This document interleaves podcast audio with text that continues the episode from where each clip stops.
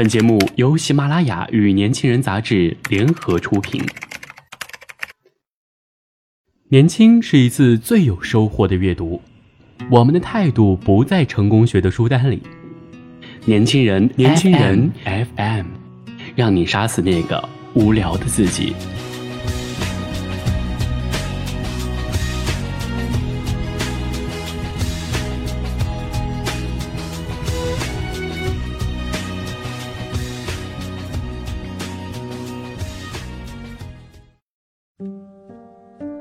欢迎收听《年轻人夜读》节目，我是杜丽。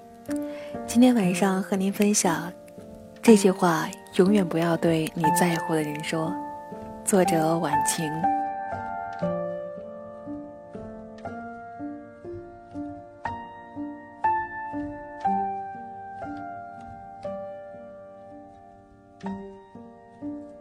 大学毕业那一年，我从上海回来找工作。那时候大概是职场小说看多了，一心只想去大公司上班，于是找出三家规模最大的公司，将此简历投了进去。幸运的是，三家公司都通知我过去面试，这三家规模都不错，但在我心里还是有区别的。我把它们分为 A、B、C。A 是我最想去的公司。其次是 B，再一次是 C。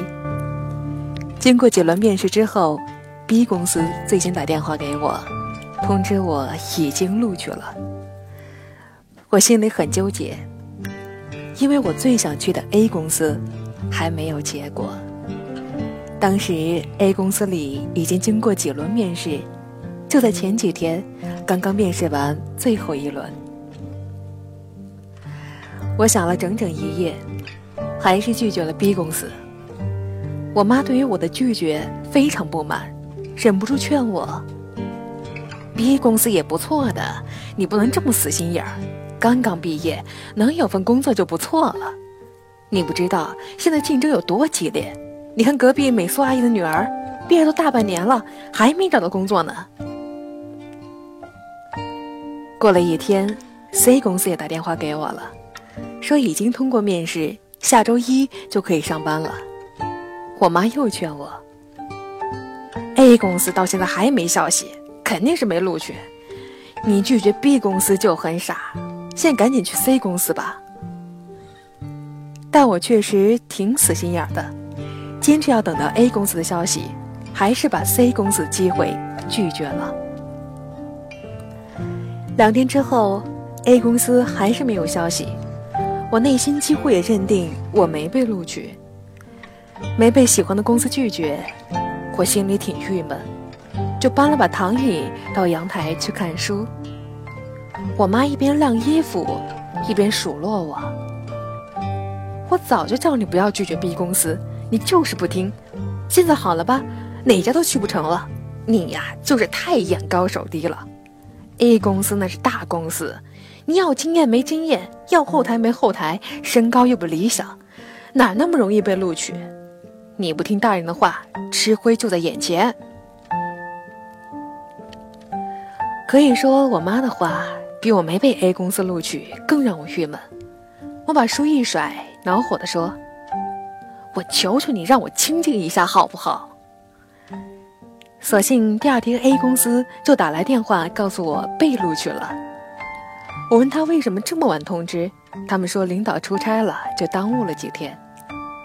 我妈比我还高兴，兴奋地说：“没想到你运气还挺好的，还被你等对了。”我很认真地对她说：“妈，在我郁闷的时候，我希望你不要再打击我。这个时候我只想得到安慰，如果没有安慰，给我清静也是好的。”我妈沉思了。之后，他还是偶尔会犯事后诸葛亮的毛病，但时间久了，渐渐就改掉了。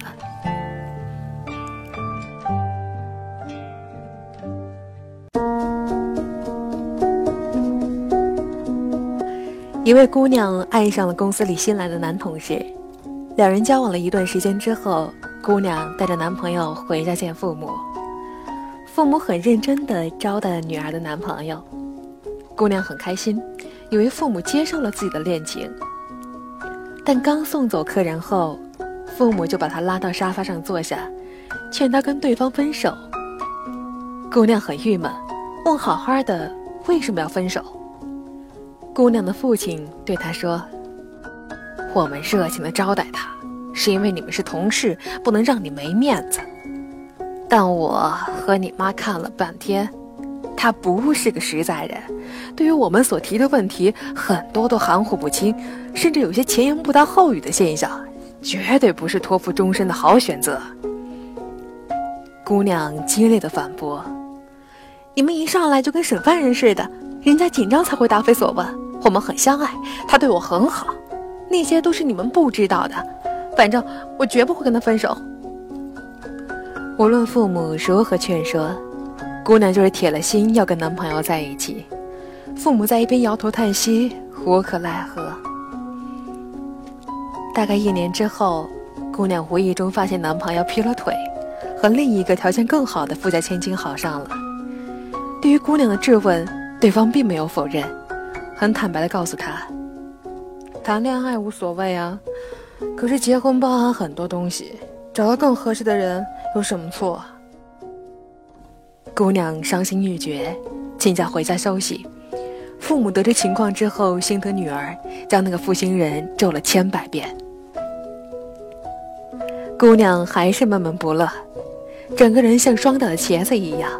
母亲一边心疼女儿，一边数落她：“我跟你爸早就看出来他不是个好东西，你就偏不信。现在好了吧？你呀，就是不到黄河心不死。”我们吃的饭比你吃的盐都多，走的桥比你走的路还多，看人难道还不如你准？再说了，我们是你的亲生父母，难道会害你吗？要是早听了我们的，早早分手，你何至于弄到现在这步田地？姑娘越听越恼火，对着母亲大吼：“是我白痴，我活该！”我也没求你们可怜我呀。母亲也恼了，也真是不知好歹，白养了你了。姑娘一把扯过被子，把自己的头蒙了个严实。母亲摇头叹息的走了。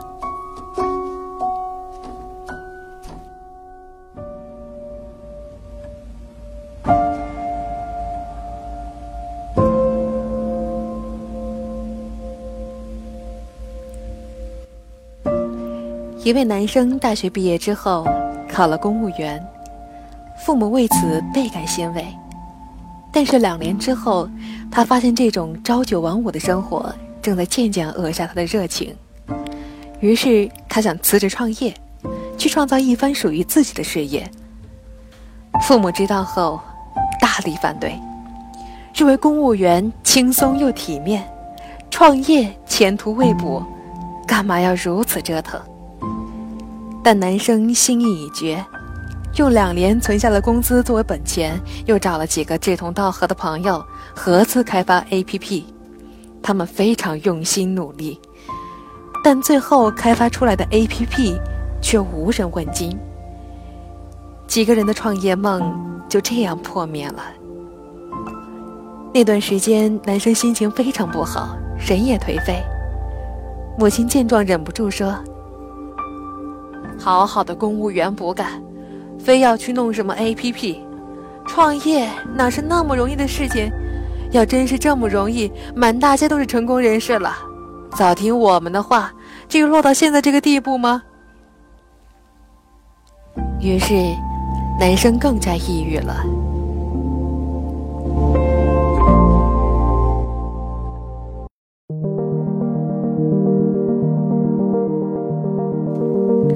发小爱上一个男人，爱的不要不要的，每天都在微信上向我汇报进程。听得久了，我有一个疑惑：他在男人面前几乎是全透明的，连他几个月会说话、小学在哪上的都交代的清清楚楚。可是当我问男人的情况时，他几乎一问三不知。我问他为什么连基本情况都不清楚。他说哪好意思不断挖掘，他要是想说就会说，不想说混也没用啊。我佩服他的豁达，但同时又担心他，总觉得两个人谈恋爱，就算对方不问，自己的一些基本情况还是应该告诉对方的。如果连自己的基本情况都不愿意说，这代表什么呢？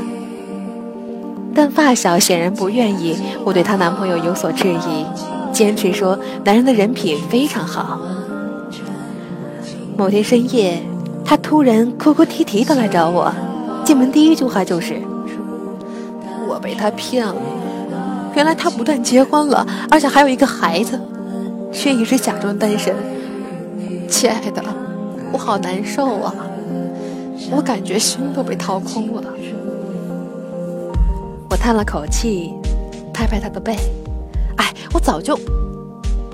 我原本想说的话是，我早就提醒你要搞清楚。”但话到嘴边，我突然愣住了。这话的逻辑跟语气，和当年我妈说我有什么不同呢？我一边讨厌这样的说话方式，一边却不自然地学了过来。于是我赶紧改口道：“我早就说过，不管你遇到什么事儿，我都会支持你的。你并不是一无所有，你还有我呀。”发小哇的一声哭了，眼泪蹭了我一身，边哭边说：“亲爱的，还好有你，在我这么难过的时候，还有你陪着我，我以后一定不再这么盲目了。”我拍着他，轻柔的安慰他，心里却想了很多很多。